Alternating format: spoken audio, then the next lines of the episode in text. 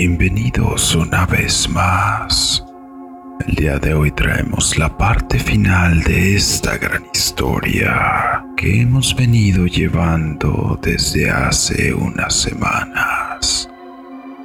Pónganse los auriculares, suban el volumen y apaguen la luz porque están a punto de escuchar historias y relatos en el umbral de la noche. Comenzamos.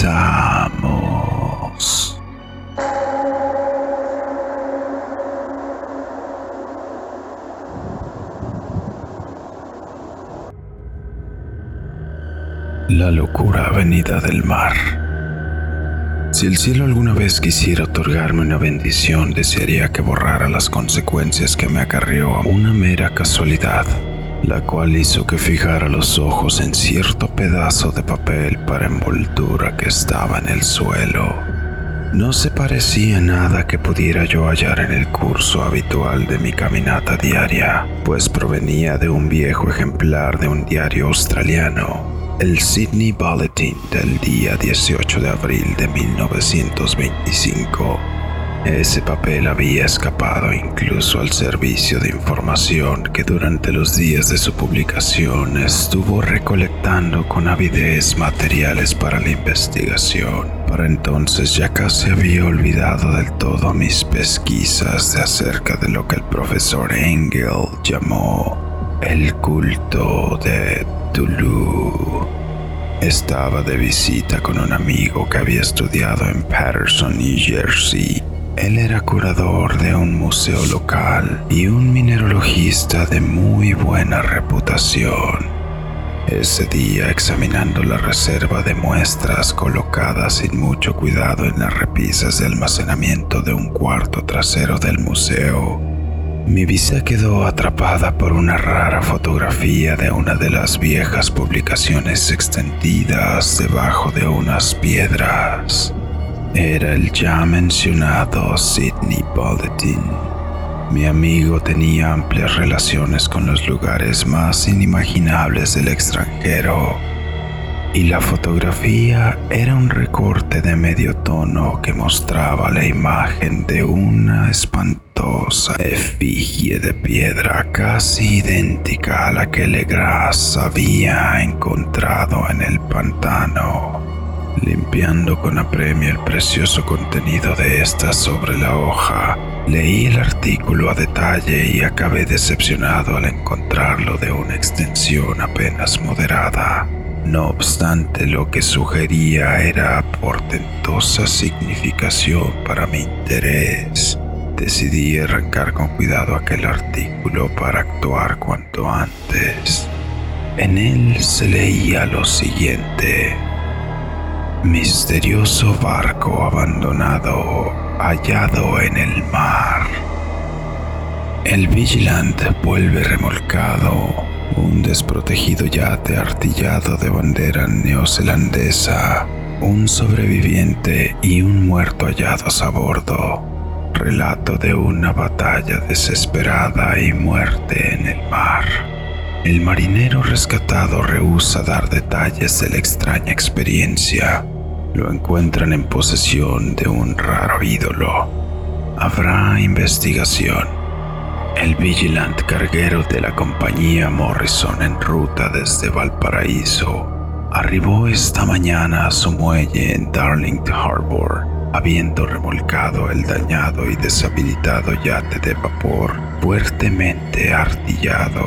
Alert de Dunedin, Nueva Zelanda, el cual había sido visto el 12 de abril a los 34 grados 21 minutos de latitud sur y a los 152 grados y 17 minutos de longitud oeste.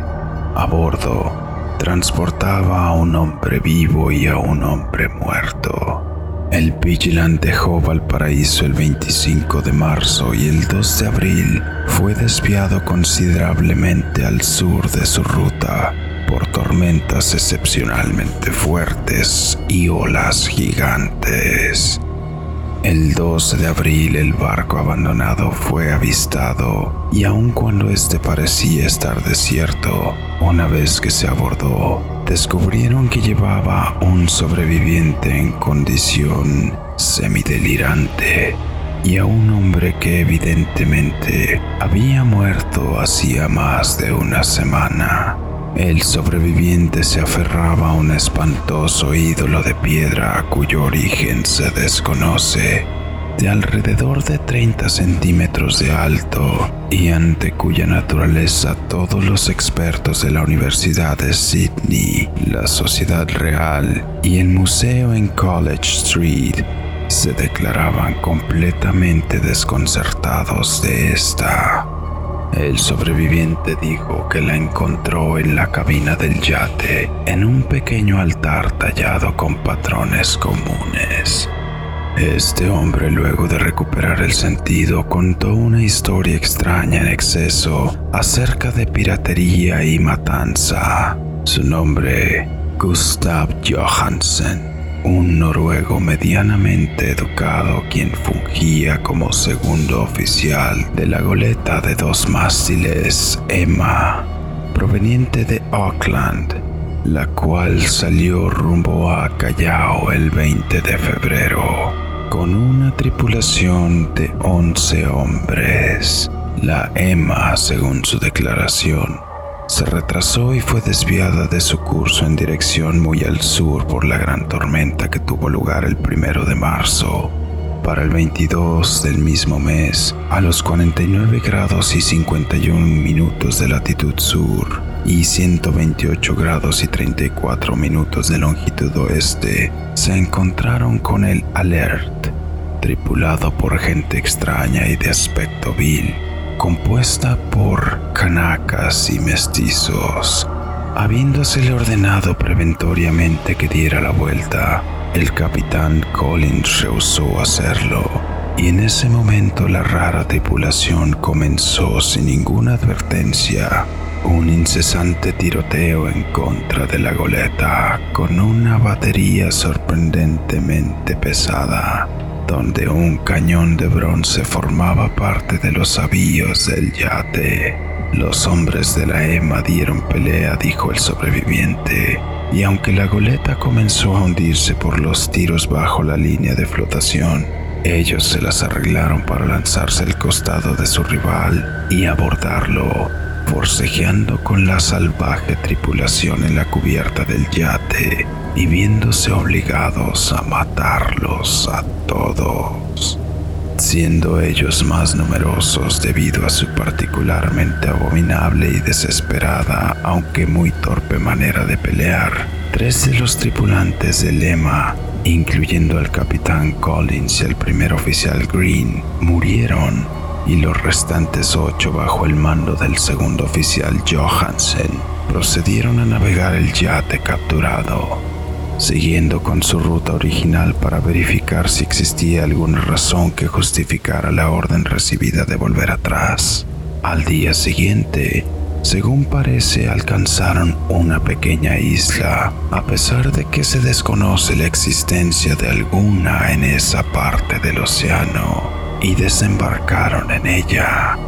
De alguna manera, seis de los hombres murieron en tierra, aunque Johansen se muestra extremadamente reservado en este segmento de su relato y solo habla de su caída en un abismo rocoso. Más tarde, al parecer, uno de sus compañeros y él abordaron el yate y trataron de navegarlo, pero fueron azotados por la tormenta del 2 de abril el hombre recuerda muy poco a partir de ese momento y hasta su rescate del día 12 ni siquiera registra en su mente cuándo fue que William Bryden, su compañero, murió.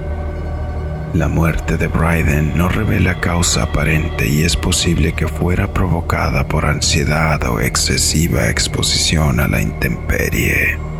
Las notas telegráficas desde Dundee reportan que el Alert era bien conocido ahí como un barco mercante que recorría las islas y ostentaba una mala reputación en los muelles. Era propiedad de un raro grupo de mestizos cuyas frecuentes reuniones y excursiones nocturnas a los bosques atraían no poca curiosidad. Y había levado el ancla con mucha prisa justo después de la tormenta y los temblores de tierra del primero de marzo. Nuestro corresponsal en Oakland le otorga a la Emma y su tripulación una reputación excelente y Johansen es descrito como un hombre sobrio y digno. El almirantazgo abriría una nueva averiguación de todo el asunto, misma que comenzará mañana en la cual no se escatimará esfuerzo alguno para inducir a Johansen a que hable con la mayor libertad de la que hasta el momento ha empleado. La nota no decía más, pero estaba también la imagen del ídolo infernal. Y vaya tren de pensamientos que se puso en marcha en mi mente había encontrado un nuevo tesoro de datos acerca del culto de Tulu y la evidencia de que debía buscar tanto por mar como por tierra qué motivo había incitado a la tripulación de híbridos a ordenarle a la Emma que se retirara mientras al mismo tiempo navegaba con su repugnante ídolo. ¿Qué isla era aquella en donde seis tripulantes de la EMA habían muerto sobre la cual el oficial Johansen se mantenía tan esquivo? ¿Qué era lo que la investigación del vicealmirantazgo había puesto al descubierto y que se sabía en Dundee acerca del persinioso culto? Lo más maravilloso de todo, qué vínculo profundo y sobrenatural había en las fechas, esas que ahora daban una significación maligna y ya innegable a la serie de eventos que tan cuidadosamente anotara mi tío. Marzo primero o febrero 28 de acuerdo con la línea internacional de cambio de fecha. En tal día habían sucedido el terremoto y la tormenta. Desde Dundee, el Alert y su dañina tripulación salieron ansiosos, como si se les hubiese convocado de manera imperiosa.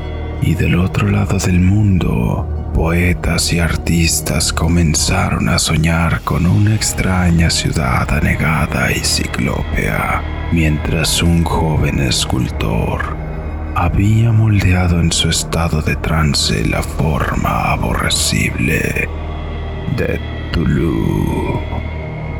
En marzo 23, la tripulación de la EMA desembarca en una isla desconocida y deja ahí seis hombres muertos.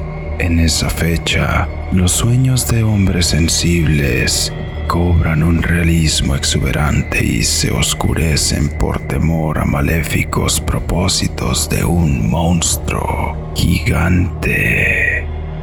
Mientras un arquitecto pierde la razón y un escultor repentinamente entra en delirio. ¿Y qué hay de esa tormenta del 2 de abril? La fecha en la que cesaron todos los sueños de la ciudad cenagosa y Wilcox emergió sin daño visible del azote que le causaba aquella extraña fiebre. ¿Qué hay de todo esto y aquellas pistas que diera el viejo Castro acerca de los primigenios llegados de las estrellas y ahora sumergidos de su próximo reinado? Su fiel culto y su dominio de los sueños. Estaba yo tambaleándome al borde de los horrores cósmicos más allá de la capacidad del hombre para poder soportarlos. Si era así, estos seres debían ser horrores mentales solamente porque de alguna manera el segundo día de abril se había puesto fin a cualquiera que fuese la amenaza monstruosa que había comenzado a sitiar las almas de la humanidad. Esa tarde, luego de un día de telegrafiar y hacer preparativos con urgencia, me despedí de mi anfitrión y tomé el tren rumbo a San Francisco. En menos de un mes estaba en Dundee, donde sin embargo hallé que se sabía muy poco de los integrantes del culto y la información que permanecía viva solo se hallaba en viejas tabernas de marineros. Las sabandijas de los puertos eran demasiado vulgares para hacer mención especial de ellas. Entre charlas ligeras y pláticas ambiguas, indagué acerca de un viaje a tierra que hicieron aquellos mestizos, trayecto durante el cual afirmaban haber notado un tenue tamborileo y llamas rojizas en las colinas distantes. En Oakland descubrí que cuando Johansen regresó, su cabello rubio se había vuelto una mata blanca luego de la superficial y poco concluyente investigación en Sydney. Había vendido su caballo en West Street y navegando con su esposa hacia su antiguo hogar en Oslo sobre su perturbadora experiencia, nada había contado a sus amistades de los que había revelado a los oficiales del almirantazgo. Por ello, lo único que pudieron hacer por mí fue darme su dirección en Oslo. Luego de eso fui a Sydney y hablé sin ningún provecho con los marineros e integrantes de la corte del vicealmirantazgo. Ahí estaba anclado el alert en la circular quay de Sydney Cove, pero ahora vendido y dedicado al comercio. Nada obtuve de su personal evasivo. La imagen acuchillada con su cabeza de jibía cuerpo de dragón, alas escamosas y pedestal inscrito con jeroglíficos que se exhibía en el Museo de Hyde Park. La estudié durante mucho tiempo y muy bien, hallándola de una mano de obra siniestramente exquisita y con el mismo absoluto misterio terrible, antigüedad y rareza del material que pareció no ser de este mundo y que yo había observado ya en el espécimen más pequeño de Legras. Los geólogos, me dijo el curador, habían concluido que se trataba de un enigma monstruoso, pues juraban que el mundo no albergaba rocas de ese tipo. Entonces pensé en un estremecimiento, en lo que el viejo Castro le dijera a Legras acerca de los primigenios. Ellos habían llegado de las estrellas y traído sus imágenes consigo. Sacudido por un aturdimiento mental de una naturaleza que ya antes había experimentado, resolví entonces visitar al oficial Johansen en Oslo, navegando rumbo a Londres. Reembarqué de inmediato hacia la capital noruega y un día de otoño llegué a la dirección de Johansen que quedaba en el antiguo pueblo de Kings Harold Hardara, el cual mantuvo vivo el nombre de Oslo durante todos los siglos en que la ciudad mayor se desembarcó del nombre de Cristiania. Llegué al lugar tras un breve trayecto en taxi y luego llamé con el corazón palpitante en el pecho y la puerta de un bonito y antiguo edificio de frente. Una mujer de rostro triste y vestida de negro respondió a mi llamado. Me quedé sorprendido por la decepción cuando me dijo, en un inglés quebrado, que Gustav Johansen ya no existía. No había sobrevivido mucho a su regreso, me dijo la esposa, porque los sucesos en el mar de 1925 lo habían mermado. Él no le había contado más a ella de lo que ya había dicho públicamente, pero había dejado un largo manuscrito de cuestiones técnicas, como él lo llamaba. escrito en inglés, evidentemente para mantenerla a ella a salvo del peligro de leer accidentalmente algo de lo ahí señalado. Resulta que durante una caminata por la calle estrecha cerca del atracadero de Goodborg, le cayó encima un bulto de papeles desde la ventana de un ático. Dos marineros lascares de inmediato trataron de ayudar a ponerlo en pie, pero murió antes de que la ambulancia pudiera llegar a donde se encontraba. Los médicos no encontraron una causa concreta de muerte y lo achacaron a un problema cardíaco aunado a la constitución debilitada, ahora siento que un sombrío terror me roe las entrañas. Y sé que nunca habrá de abandonarme hasta que yo también haya encontrado el reposo eterno. Accidentalmente o de otra manera, persuadiendo a la viuda de que mi conexión con los asuntos técnicos de su esposo me daba suficientes derechos sobre su manuscrito, me llevé el documento y comencé a leerlo en el barco de regreso a Londres.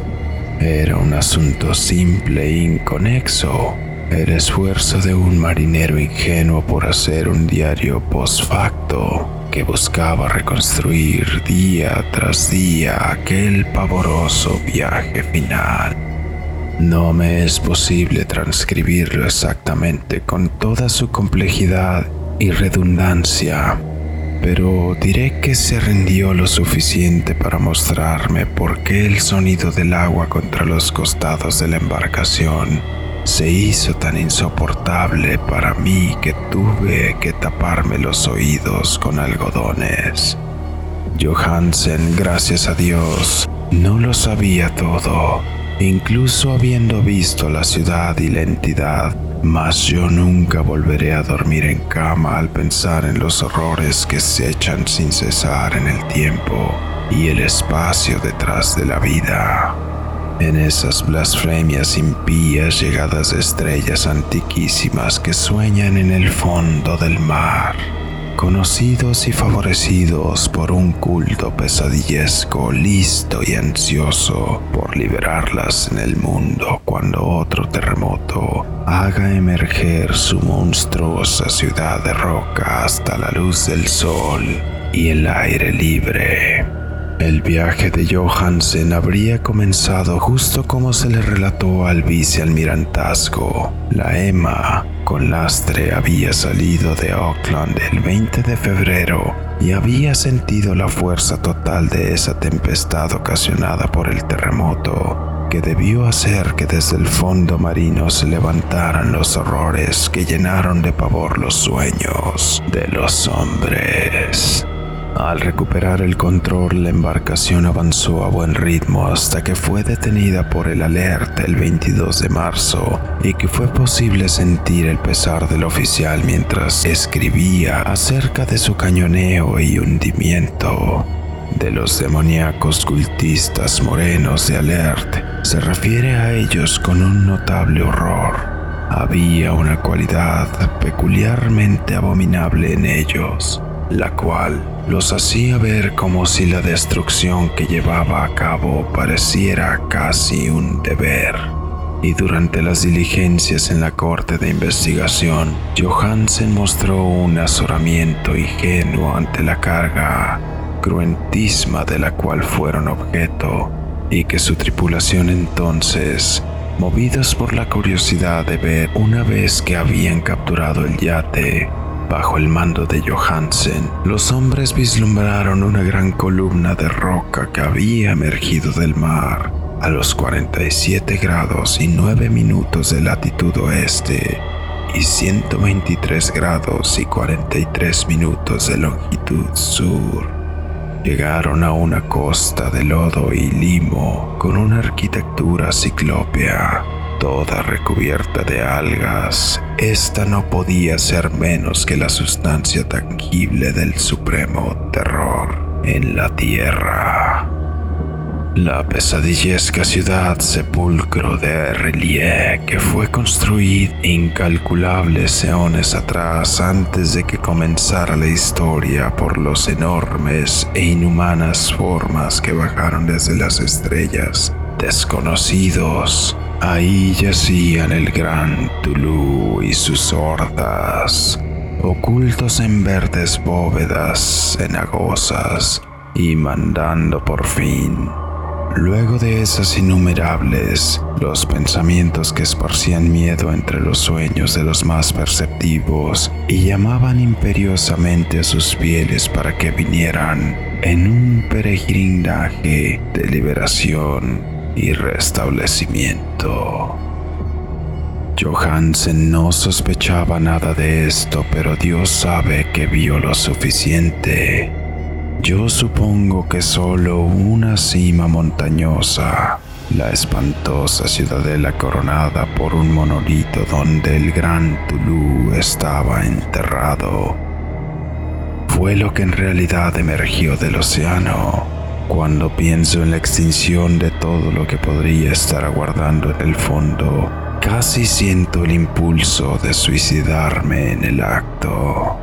Johansen y sus hombres quedaron sorprendidos por la majestuosidad cósmica de esta Babilonia grotesca de ancestrales daemones y debe haber adivinado sin requerir mucha guía que no se trataba de algo de este o cualquier otro planeta donde reinara la cordura. El asombro ante el tamaño increíble de los bloques de roca verduzca ante la impaciente altura del inmenso monolito labrado y ante la intrigante identidad de los colosales y sus estatuas de bajo relieves con la extraña imagen que habían encontrado en el altar del Alert queda marcadamente visible en cada línea de la aterrada descripción del segundo oficial Johansen. Sin conocer el futurismo, Johansen logró plasmar algo muy similar a este cuando escribió sobre la ciudad, pues en lugar de describir alguna estructura o edificio definido, él solo abunda en las vagas impresiones que le causaban los amplios ángulos y las superficies rocosas, superficies demasiado extensas para pertenecer a cualquier otra cosa natural y apropiada para nuestro planeta hechas de impíos con sus horribles imágenes y jeroglíficos. Si mencionó su relato de los ángulos es porque sugiere algo que Wilcox me había dicho al respecto en sus horrendos sueños. Él me dijo que la geometría del sitio onírico que veía era anormal, no euclidiana y repugnantemente evocadora de esferas y dimensiones que están apartadas a las nuestras. Ahora un marinero de poca cultura sentía las mismas cosas mientras observaba directamente la terrible realidad. Johansen y sus hombres desembarcaron en un banco de lodo con pendiente en esta acrópolis monstruosa y subieron resbalándose por los titánicos bloques fangosos, cuyo tamaño demostraba que esta escalinata no había sido hecha para mortales. El sol mismo en el cielo permanecía pareciendo estar distorsionado cuando se le observaba a través de los miasmas que lo polarizaban y de los que emanaba esta perversión empapada por el mar y una irregular sensación de amenaza y suspenso acechaba maliciosamente desde aquellos ángulos demenciales y fugaces de roca labrada en la que un segundo vistazo revelaba concavidad cuando a primera vista habían parecido convexos. Algo muy parecido se había apoderado de todos los exploradores antes de que pudieran ver algo más definido que roca, limo y algas. Cada uno habría huido de haber ignorado su temor al ser burla de los demás, y solo los movía a seguir con la exploración de una mínima motivación, encontrar algún souvenir que pudieran llevarse consigo. Pero todo fue en vano. Fue Rodríguez el portugués quien subió hasta el pie del monolito y gritó que lo había hallado. El resto lo siguió y miraba con curiosidad hacia la inmensa puerta labrada con el ya familiar bajo relieve del calamar dragón.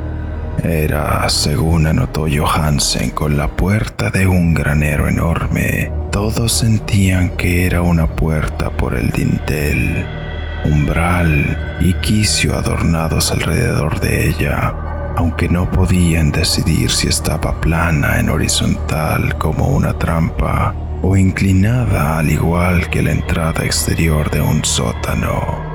Como Wilcox había dicho, la geometría del lugar estaba toda errada.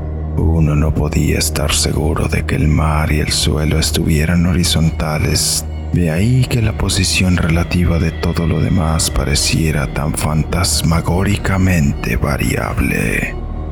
Brinden empujó la roca desde varios puntos sin obtener resultado. Entonces, Donovan pasó sus manos con delicadeza por el borde, presionando cada sitio por separado según avanzaba. Escaló interminablemente por las grotescas molduras de piedra, es decir, uno podría asegurar que escalaba si la cosa, después de todo, no estuviera horizontal. Entonces los hombres se preguntaron cómo era posible que una puerta en este universo pudiera ser tan inmensa. Entonces con suavidad y con gran lentitud, un dintel de cerca de 4 kilómetros cuadrados comenzó a abrirse hacia adentro desde arriba y vieron que se balanceaba.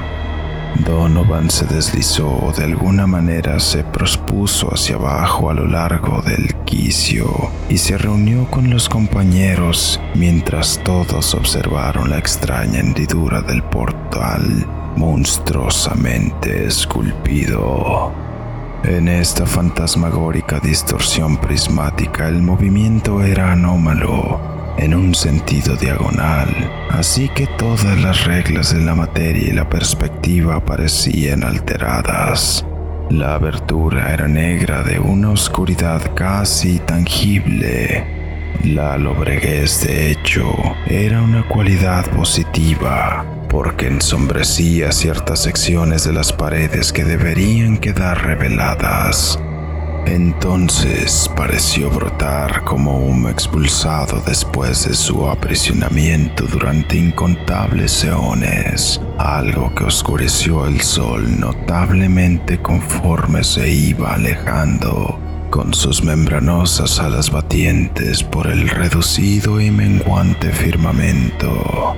El olor que surgía de las profundidades recién abiertas era intolerable y con certeza el fino oído de Hawkins le hizo pensar que había escuchado un horrendo sonido espeso en el fondo. Todos los presentes pusieron atención y seguían poniendo atención cuando esto se apareció ante sus ojos moviéndose con torpeza viscosamente y forzando a tientas su gelatinosa inmensidad verduzca a través del portal negro hacia el mancillado aire exterior de aquella ponzoñosa ciudad de locura. La escritura del pobre Johansen casi quebró cuando anotó esto de los seis hombres que nunca alcanzaron a volver al barco, él creía que dos habían muerto de terror puro en ese instante maldito.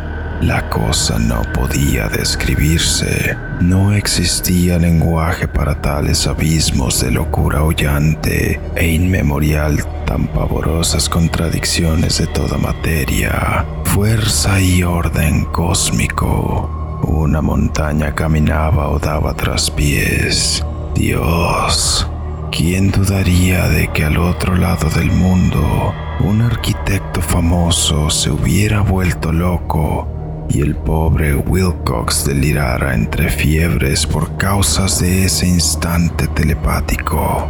La cosa de los ídolos, el engendro verde y pegajoso, llegado de las estrellas, había despertado para reclamar a los suyos.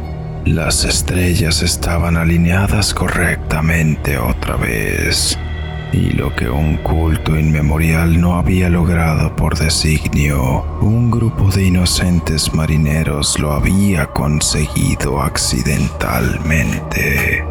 Después de miles de billones de años, el gran Tulu estaba libre de nuevo y ávido de saciarse. Tres hombres fueron barridos por las arpas fofas antes de que alguno pudiera darse la vuelta. Que Dios les dé descanso si es que existe algún descanso en el universo. Donovan, Guerrero y Youngstrom se llamaban aquellos infelices. Parker resbaló mientras los otros tres iban descendiendo frenéticamente por los paisajes interminables de roca, encostrada de verde en dirección de la lancha. Y Johansen jura que fue tragado por un ángulo de la sillería que no debería haber estado ahí un ángulo que era agudo pero que se comportaba como si fuera obtuso. Así pues, solo Bryden y Johansen alcanzaron el bote y remaron desesperadamente rumbo al aler, mientras la descomunal monstruosidad se aplastaba sobre las piedras fangosas y trompicaba en la orilla del mar. No se habían perdido toda la presión de vapor a pesar de que la tripulación completa había desembarcado, y solo fue cuestión de unos instantes de subir y bajar corriendo con una velocidad febril del timón hasta el cuarto de máquinas para hacer que el alert comenzara a moverse. Lentamente en medio de los horrores distorsionados de aquella escena indescriptible, el yate comenzó a surcar las letales aguas mientras que, en la sillería de aquella costa cadavérica que no era de este mundo, la cosa titánica que descendió de las estrellas se mecía y farfullaba como un polifemo maldiciendo al barco fugitivo de Odiseo. Entonces, más audaz que el cíclope del relato, el gran Cthulhu se deslizó pesadamente hacia el agua y comenzó la persecución con sus enormes brazadas de potencia cósmica que levantaban olas descomunales. Bryden miró hacia atrás y enloqueció, riendo imparablemente y desgarradoramente a intervalos, hasta que la muerte lo halló en el camarote una noche. Mientras Johansen daba vueltas sumido en el delirio, mas Johansen no se había rendido aún, sabiendo que la cosa con toda seguridad podría rebasar al alert mientras la caldera no estuviera en su máxima capacidad. Decidió correr un riesgo desesperado colocando la potencia del indicador del motor a toda máquina como un rayo. Se movió por la cubierta hasta llegar al timón y le dio media vuelta. Hubo un poderoso remolino y mucha espuma en el océano intoxicado. Conforme el buque aceleraba más y más, el valiente noruego condujo su embarcación directamente hacia la masa gelatinosa que lo perseguía y se elevaba por encima de la sucia espuma. Igual que la proa de un galeón demoníaco, la espantosa cabeza de calamar con tentáculos que se agitaba estaba casi a la altura del bauprés del resistente yate. Mas Johansen siguió avanzando implacable. Entonces ocurrió un estampido como el sonido de una vejiga al explotar y una viscosa suciedad como de un pez luna que reventaba, con un hedor de mil tumbas abiertas y un sonido que el cronista no fue capaz de describir en papel. Por un instante el barco fue mancillado por una cegadora nube verde cáustica. Y luego Solo hubo un hervidero venenoso por la popa, donde Dios del cielo Los despedrigados fragmentos blandos se estaban reagrupando nebulosamente para recuperar su forma, mientras la distancia aumentaba cada segundo conforme el aler ganaba ímpetu gracias a su presión de vapor en aumento. Eso era todo lo dicho en el documento. Luego de esto, Johansen solo se dedicó a reflexionar mientras observaba al ídolo en la cabina y se ocupaba de alimentar un poco al lunático que se reía a su lado y a sí mismo. No trató de navegar después de su intrépido escape, pues esa reacción había dañado algo en su alma. Entonces llegó la tormenta del 2 de abril y con ella una especie de neblina en su cerebro hay una sensación de estar en un torbellino espectral cruzando los golfos líquidos del infinito, de confusos viajes a través de universos vacilantes montado en la cola de un cometa y de histéricas caídas desde el abismo a la luna y de la luna de nuevo hacia el abismo. Todas avivadas por un coro carcajeante de distorsionados dioses ancestrales y los socarrones duendes verdosos del tártaro con sus alas de murciélago. De ese sueño lo sacó el rescate del Vigilant, la corte del vicealmirantazgo, las calles de Dundee y el largo viaje de regreso a su hogar en la casa de las viejas faldas de Ekberg él no podía contarlo. Todos creerían que estaba loco, así que pondría por escrito lo que sabía antes de que llegara la muerte. Y ni su esposa debía siquiera adivinarlo. La muerte sería benigna si tan solo pudiese bloquear los recuerdos. Tal fue el documento que yo leí que ahora he colocado en la caja de hojalata junto con el bajo relieve y los papeles del profesor Engel.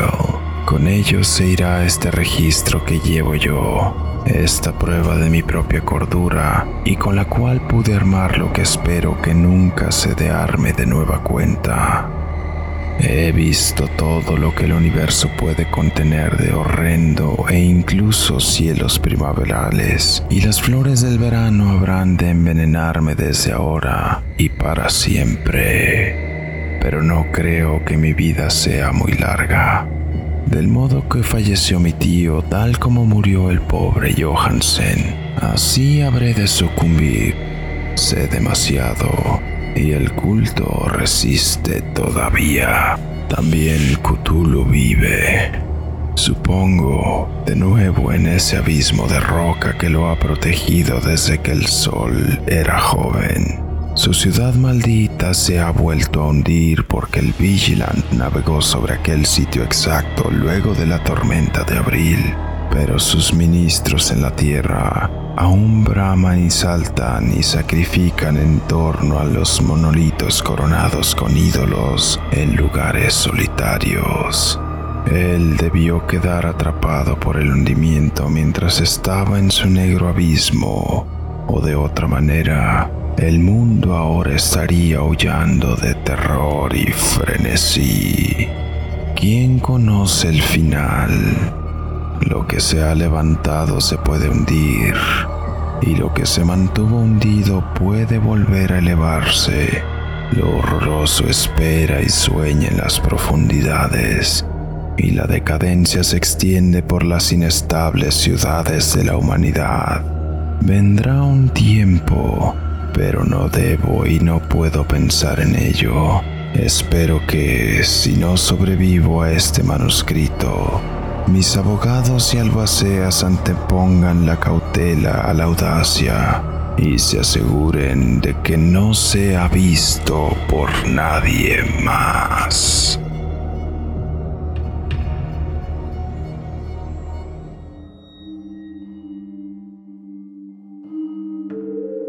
Y así termina esta icónica historia de la literatura de horror cósmico. Si te gustó este tipo de contenido, no olvides dejarnos tu opinión en los comentarios y apoyarnos con un like. Si quisieras escuchar más contenido similar a este, háznoslo saber igualmente en los comentarios.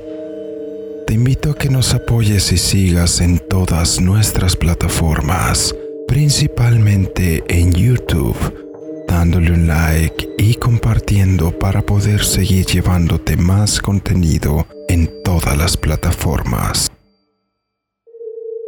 Yo soy DracoTrx. Muchas gracias. Nos vemos.